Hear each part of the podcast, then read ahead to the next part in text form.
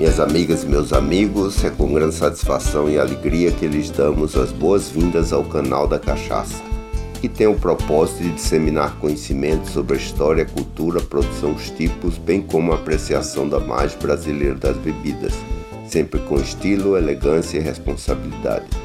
Sou Jairo Martins, o cachacista, professor, autor, consultor e palestrante do segmento de bebidas espirituosas com ênfase em cachaça no Brasil exterior.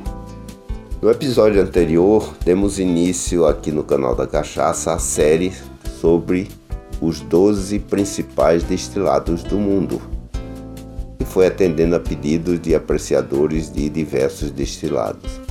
O objetivo é dar informações básicas sobre os 12 principais destilados do mundo, logicamente a nossa cachaça está entre eles, e vamos falar o nome, ou seja, a, a caracterização né, dos destilados, a matéria-prima, a origem, quais são as regiões típicas produtoras, drinks que pode ser feito né, com esse destilado algum, e algumas curiosidades específicas. Né?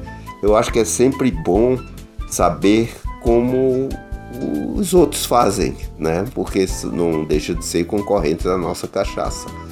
O que nós vamos fazer é seguir uma ordem alfabética na sequência desses destilados que vamos apresentar. Não é um ranking não é de volume, de vendas ou de consumos, é apenas baseado na preferência do consumidor, né, com base na literatura existente, nas notícias e, e nas mídias em gerais. Então, o modo de hoje, quer dizer, destilados do mundo, eu diria um apresentaremos informações gerais sobre o Araque. Espero que aproveite não apenas as informações, mas é despertando o prazer de degustá-lo após conhecer esse destilado. É sempre bom, né? Estarmos fazendo as comparações com a nossa cachaça. Então, como eu já falei algumas vezes na nossa série, tive o cuidado de, de desenhar, que eu chamo de o um mapa mundi dos destilados. Então, cada região do mundo, cada país, às vezes alguma região de determinados países tem os seus destilados, eles têm orgulho dele e cuidam bem deles, né? Então é importante sabermos né, que isso acontece em todos os continentes. Né? E nós não estamos sozinhos, né? E é interessante a gente até olhar como é que os outros fazem para que a gente faça de certa maneira um balizamento de como nós estamos, né? Então é sempre bom é, termos essa visão né, do outro lado.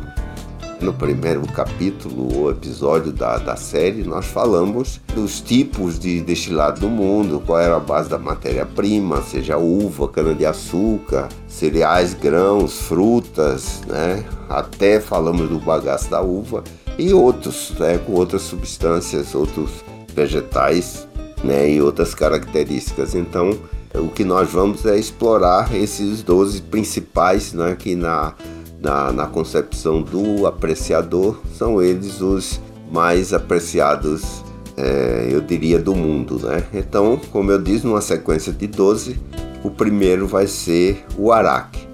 E o que é na realidade o Araque? Né? É importante sabermos né, que os destilados começaram a surgir né, exatamente na Idade Média, por volta de 1300 e depois isso foi se espalhando né, até a idade contemporânea de hoje. Né? Então é importante sabermos né, que é, na linha do tempo os destilados surgiram né, em torno de 1300, 1400, alguns acima de 1500, dentro de cada região, de cada país, com as suas características e algo mais, eu diria, afeito ao clima daquela região.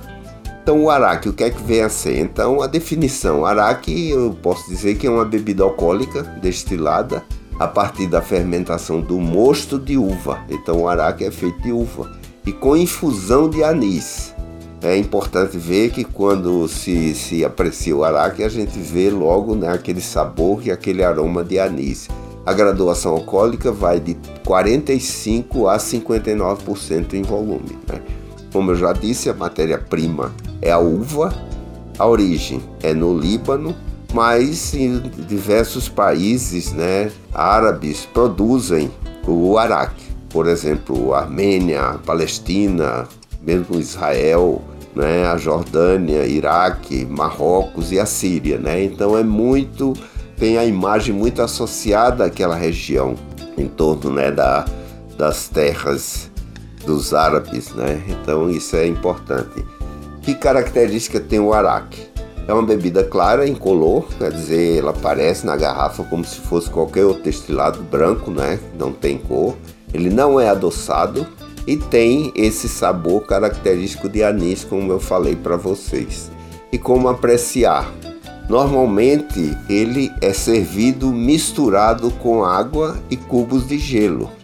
E é interessante essa característica porque ele vai adquirindo uma turbidez leitosa, que é causada por uma substância chamada anetol, que é um óleo essencial do anis. Então isso é bem interessante, isso é bem característico. À medida que é, se vai colocando água e vai colocando gelo, né, ele vai ficando leitoso. Então parece um copo de leite, né?